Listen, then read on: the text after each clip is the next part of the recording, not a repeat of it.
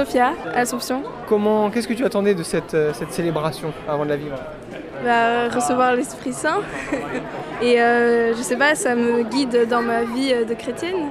Comment tu l'as vécu alors justement? Qu'est-ce qui t'a touché? Bah, Je pense que c'est cet ensemble de tous ces jeunes. Euh, et après, c'est vrai que ça peut toucher tout le monde. Et aussi, euh, l'homélie était, très bien, était touchante. Le fait que euh, le cardinal reparle de certaines lettres, déjà, ça, ça peut voir qu'il a pris de l'attention, voilà, du temps.